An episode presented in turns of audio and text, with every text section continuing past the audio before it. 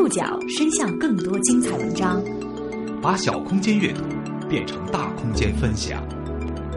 报刊选读，报刊选。把小空间阅读变成大空间分享，欢迎各位收听今天的报刊选读，我是宋宇。今天为大家选读的文章摘自《中国青年报》。栀子花开，so beautiful，so white。这是个季节，我们将离开。又是一年毕业季，无数走出校园的年轻人开启一段新旅程。在杭州，一家叫协职的小旅社就像座中转站。创立七年，超过三万人次曾栖居于此。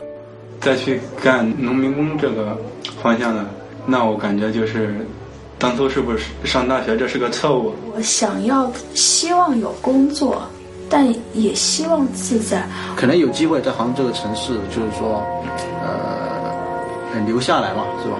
他们大多是毕业后工作没着落的年轻人，有人待两天就走，有人常住一年，也有人不断离开又不断回来。每年六月到七月的毕业季，是这间旅社客流量最大的时候，每天都有成功或失败的故事在这里发生。报刊选读今天为您讲述梦想中转站。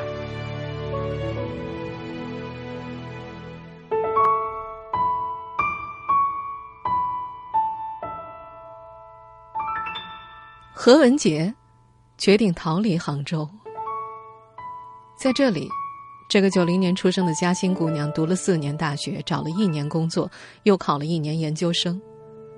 但当一切都让他感到失败之后，他决定回老家某个小县城给小厂当会计去。两年前，何文杰是全国六百九十九万高校毕业生之一。二零一五年，这个数字变成了七百四十九万，可他的未来还是没有着落。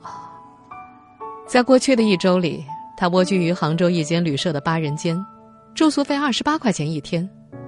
那里还住着不少像何文杰一样的人，那些希望在杭州找到未来的年轻人。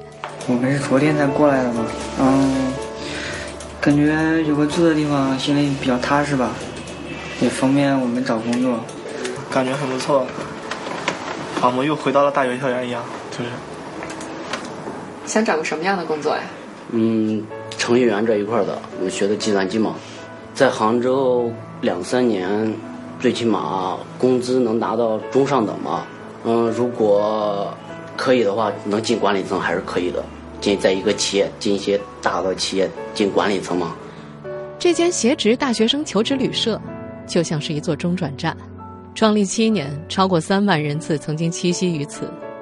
有人待两天就走，有人常住一年，也有人不断离开又不断回来。这个塞满年轻人五彩梦想的旅社，看上去灰头土脸。他所在的小楼紧邻着光鲜亮丽的杭州支付宝大厦，那里，也曾是蜗居在旅社的大多数年轻人最想去的地方。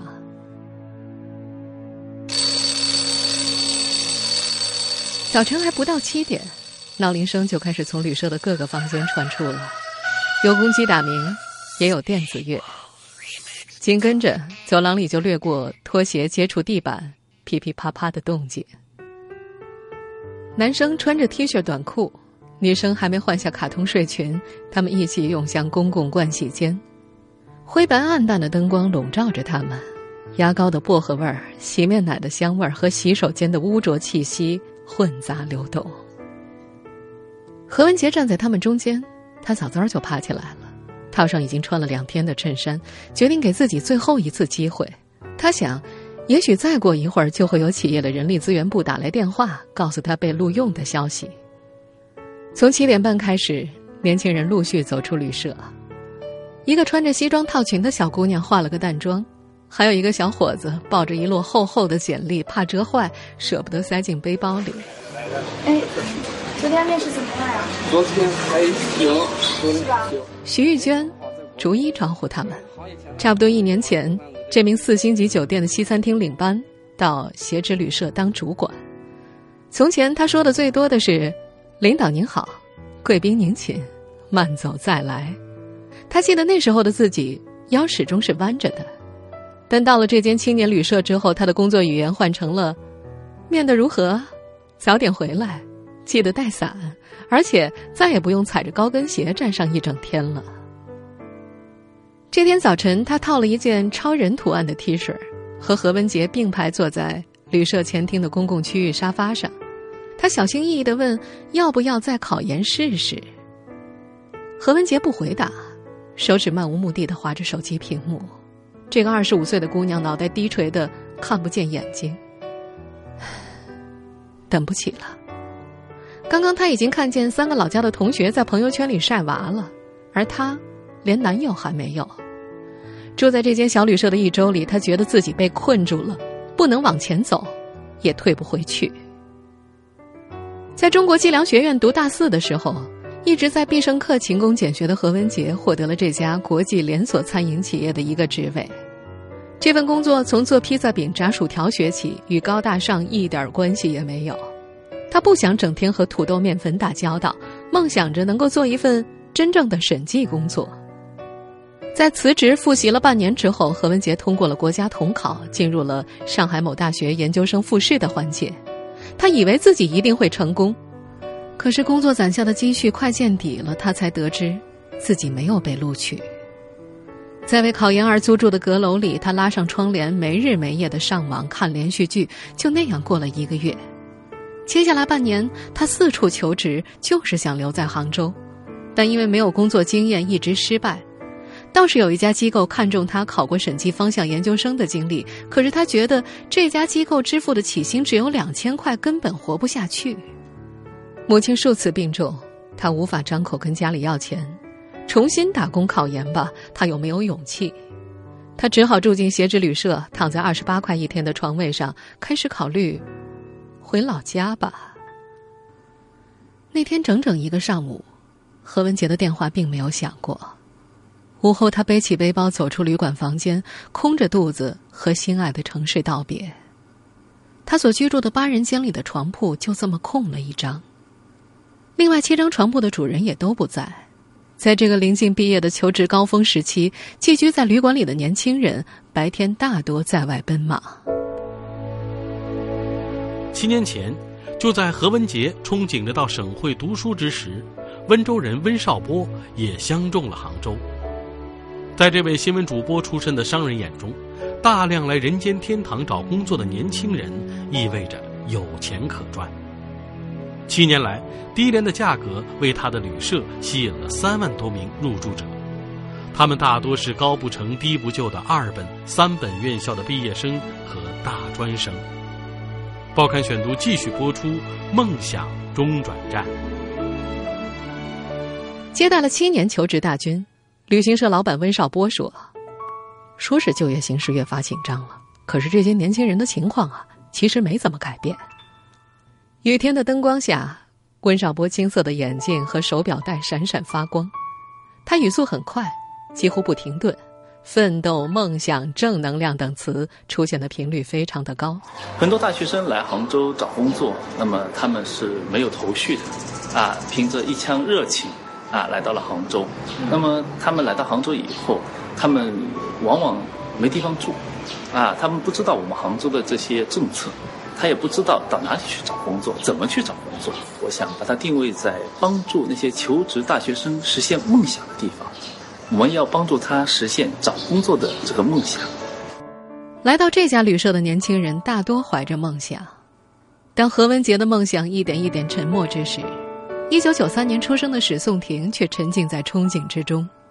上午，他多赖了一会儿床才爬起来，然后步伐轻快地穿过走廊，出门去逛一逛。在重庆师范大学学了四年媒体后期制作，这个想离家近一点的浙江姑娘到杭州就收获了两个工作机会。为此，她特意做了一番比较，在收入相当的情况之下，小公司能够马上去上班。但是大集团华数传媒显然对他更有吸引力，只不过在面试之后，他还需要等待最后的录用通知。他住进协职等待消息，与此同时，他在愿意录用他的公司实习，偶尔请上半天假放松放松。他住在旅社里的当当网房间，隔壁是小米，对面是百度。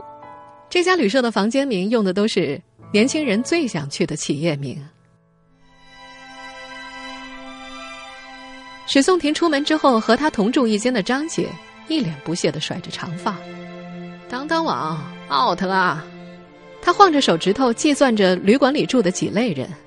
根据他的观察，协这里大多数的年轻人都是来找工作的，小部分是单位派来接受培训的，还有零星的背包客和搞学习的。一九八三年出生的张姐说自己原本在杭州一家上市公司当高管，因为和老板闹翻，职位丢了，单位给租的公寓也没了。可是他总想回去上班，一直等消息，足足等了大半年。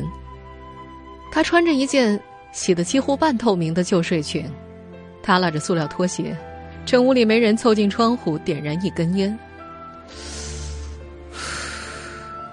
住协职啊，不是为了省钱，就是住酒店太孤单了。我喜欢热闹点儿。他的手指甲染得绯红，三双超过七厘米的高跟鞋散乱的排在床下。饿了就泡面，晚上偶尔出门。同屋的九零年姑娘史颂婷曾经充满忧虑的问他：“老家的孩子谁带？”张姐满不在乎的耸耸肩。其实没孩子，编出来骗骗他们的。同宿舍的几个女孩其实也并不在意他的故事，一个早出晚归的旅行，一个天天培训，一个等待工作。人都在屋里的时候就聊聊天偶尔共用一个吹风机。但出了旅社，谁都不会认为彼此还会有交集。只差三岁，张姐就住不进这家旅社了。毕业季将至的一个上午。隔一会儿就会有一个年轻人背着双肩包，提着编织袋走进写纸，掏出学生证或者毕业证。他们在这里，第一晚可以免费。有个中年男人刚走进来，问了几句价格，就被明确告知三十五岁以上恕不接待。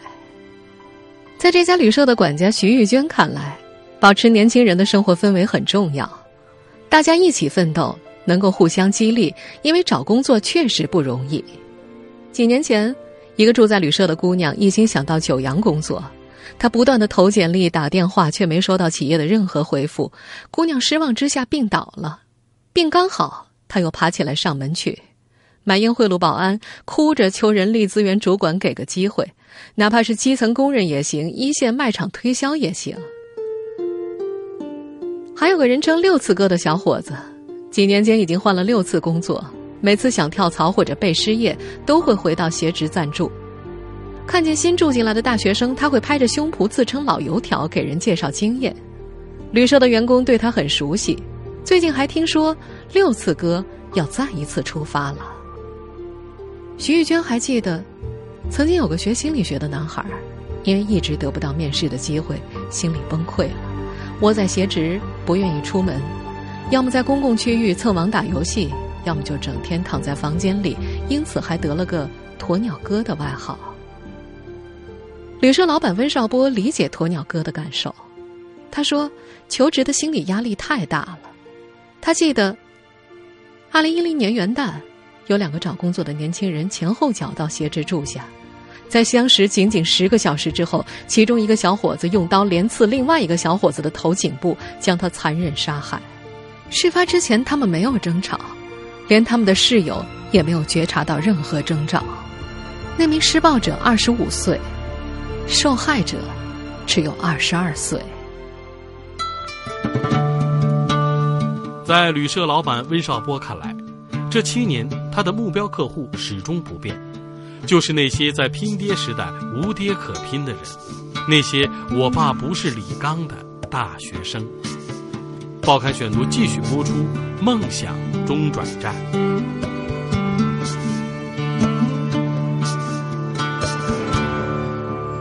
二十三岁的张广红从来不认为自己需要拼爹。这个江西中医药大学医学专业毕业的年轻姑娘，家庭普通，成绩普通，样貌也普通，但她早就知道自己的目标所在。所以一毕业就到杭州找了普语培训机构学习，并且在协职住下，眼看快一年了。他不介意自己现在必胜客的身份，通过语言考试申请出国都在他的计划之中。没课的午后，他背着资料准备出门复习。这个姑娘自称自我管理能力还不错。旅社主管徐玉娟也会把有学习计划的住客尽量安排在一间屋里，她觉得这样可以互相带动。但是，在张广红这个常住者看来，情况没那么理想。旅社里的年轻人抱团取暖的很少，大家各忙各的，能忍耐彼此的生活习惯就已经很好了。短暂栖息之后，可能连声招呼都没打就离开了。作为老板，温少波。也不介意吐槽这些年轻人，有一个月不洗澡，直到室友去投诉的；有让空调二十四小时连轴转的；有弄脏床单一直捂到床单根本就没法清洗的；也有抽烟乱丢垃圾的。但是最让他头疼的还是和求职有关的问题。在他看来，天底下没有找不到工作的人。根据他的观察，不少年轻人求职准备严重不足，却又自视甚高。住在这里的。大多是二三本院校毕业，又没有工作经验，用人单位根本就不可能开出高薪。在协职，负责帮大学生找工作的工作人员王玲，你呢要在稳定在我企业做啊，然后掌握一定的基础呃专业知识和那个实践实践经验以后，然后你才能做那个企业是这样。那有很多学生呢，他有就是不能吃苦啊，有很多他就好像啊。在家里娇生惯养，我没吃过苦，出来来做这个东西，他好像急于求成的那种心态。有一次，这里的员工好不容易为一个大学生争取到面试机会，快到约定时间了，小姑娘就是不动弹，要看完刚更新的电视剧。温少波也曾经申请杭州市人事局的领导到这里来做沙龙讲座，可是没几个人去听，他不得不挨个敲房门。哎，哥们儿，来吧，给点面子。但是言语当中，温少波也不忘为这些年轻人说话。小孩子嘛，哪能不犯错、不打架、不谈恋爱呢？从二零一一年到二零一五年，温少波的鞋职一直顶着英国大使馆颁发的社会企业的名号。期间，他得了几个奖，也渐渐吸引了一些社会力量。数年间，他建了网站，开始做培训和人力资源外包，帮助数千名大学生找到了工作。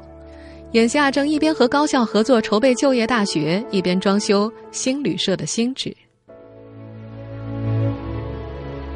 生存还是梦想，这是刚踏入社会的年轻人大多会面对的矛盾选择。在这家旅社里，关于这个问题的讨论一直在继续。报刊选读继续播出：梦想中转站。关于生存和梦想之间的矛盾。周江华自认为看得透彻。自打四月起，这个江苏常熟理工学院学工程的男孩就开始到处求职。他最初对国际贸易最感兴趣，直接冲到义乌，一天面试三家企业，结果就他那外语水平，趁早放弃了。第二站是宁波，周江华看中了这座城市的港口区位优势，想做贸易中的物流环节。虽然跟一家小公司的老板、老板娘聊得志同道合，但是那家公司处在初创阶段，还是不理想。他又计划投奔金华的朋友，但在朋友住的合租房里，没有他的容身之处。凌晨两点，这个二十三岁的小伙子背着背包，拉着拉杆箱在马路上晃。他通过手机社交软件找收留沙发客的同城者，检索出来十个人，一沟通，七个是卖淫女。三个是诈骗手机话费的。他住过火车站的小旅馆，屋里只有一扇开向过道的气窗。因为等不到面试的通知，他在汽车站、火车站一待就是大半天，不敢买票，也不知道去哪儿。在毕业之前，周江华根本就没有想到自己有天会这么惨。他想打架，想咒骂，但是最终还是忍了下去。招工作的热情一点一点熄灭，梦想和冲动慢慢变成了对于温饱和稳定的强烈渴望。游荡在义乌的时候，这个约会都要提前刷牙的小伙子，不可思议的买了人生中的第一包香烟，死命抽掉一半之后，又狠狠的责骂自己。如今，坐在斜直的一个房间里，这个穿着篮球背心和短裤的小伙子脸上挂着笑容。天亮了，该解决的问题啊！还需要一个一个的解决。因为近来股票市场火热，他顺利成为一家提供行情信息软件公司的销售实习生，每天参加培训。听说做得好，能够收入上万，他决定干下去。说到梦想的时候，他眯着细长的眼睛，抓抓脑袋，笑着说：“戒了，赚钱养活自己是眼下一切的前提。这天傍晚，住在协职的年轻人们结束面试或者实习，陆续回来了。这是旅社一天里最热闹的时刻，高跟鞋、皮鞋、球鞋、凉鞋在走廊里来回穿梭，有人大声招呼旁人加入三国杀大战，也有人直接钻进房间倒头就睡。旅社里的公共洗衣机的轰鸣震动几乎是一秒不停，前厅的电视屏幕播放着打打杀杀的故事。天气炎热，有的小伙子打着赤膊到盥洗室冲凉水，爱美的小姑娘则在公共浴室洗了澡，湿漉漉的头发在走廊里留下了一连串的水滴和香气。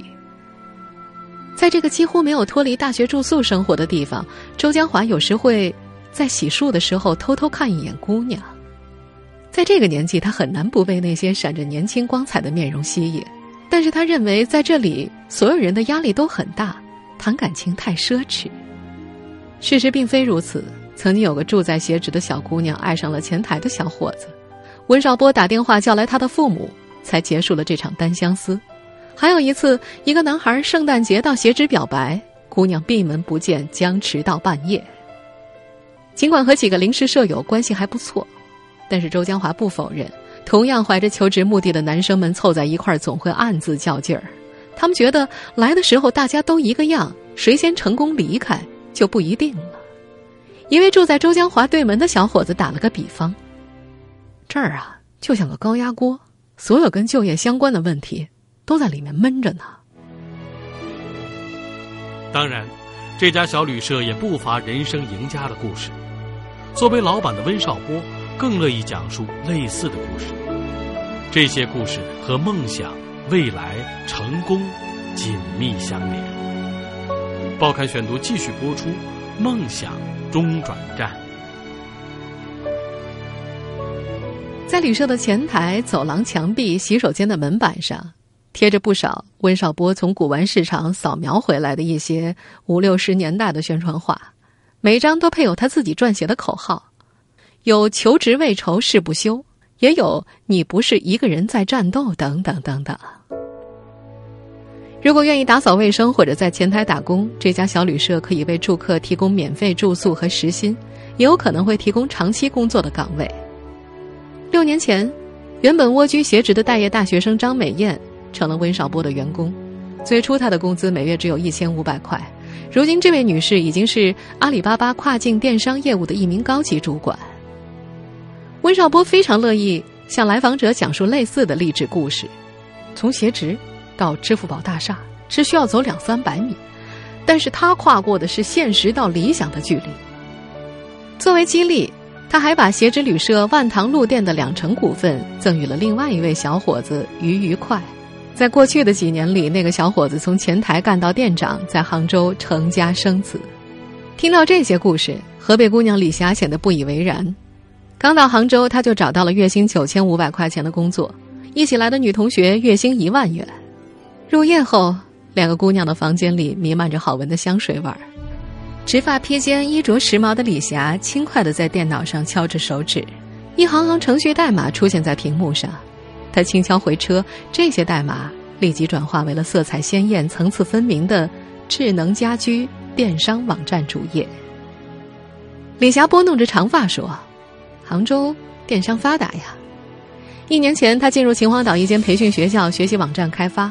每年，这家机构都会派出老师带着学生到杭州的协职住下，为他们找到工作。在这间旅社，这行人是十足的人生赢家。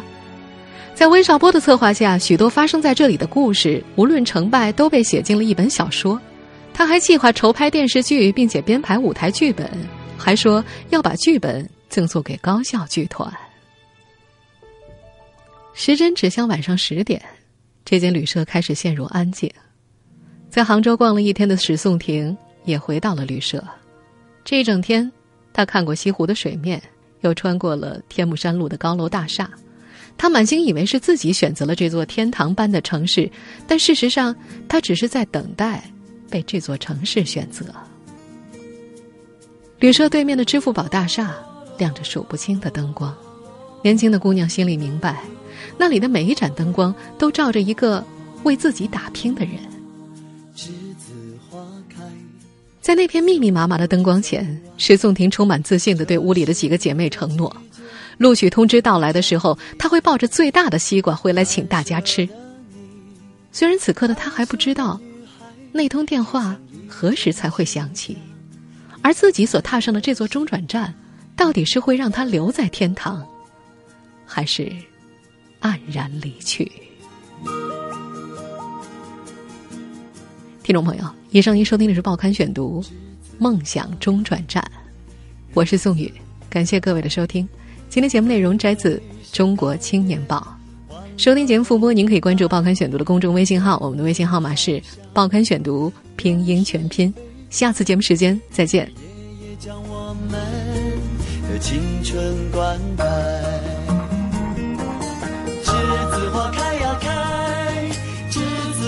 呀开，像晶莹的浪花盛开在我的心海，栀子花开呀开，栀子花开呀开，是淡淡的青春，纯纯的爱。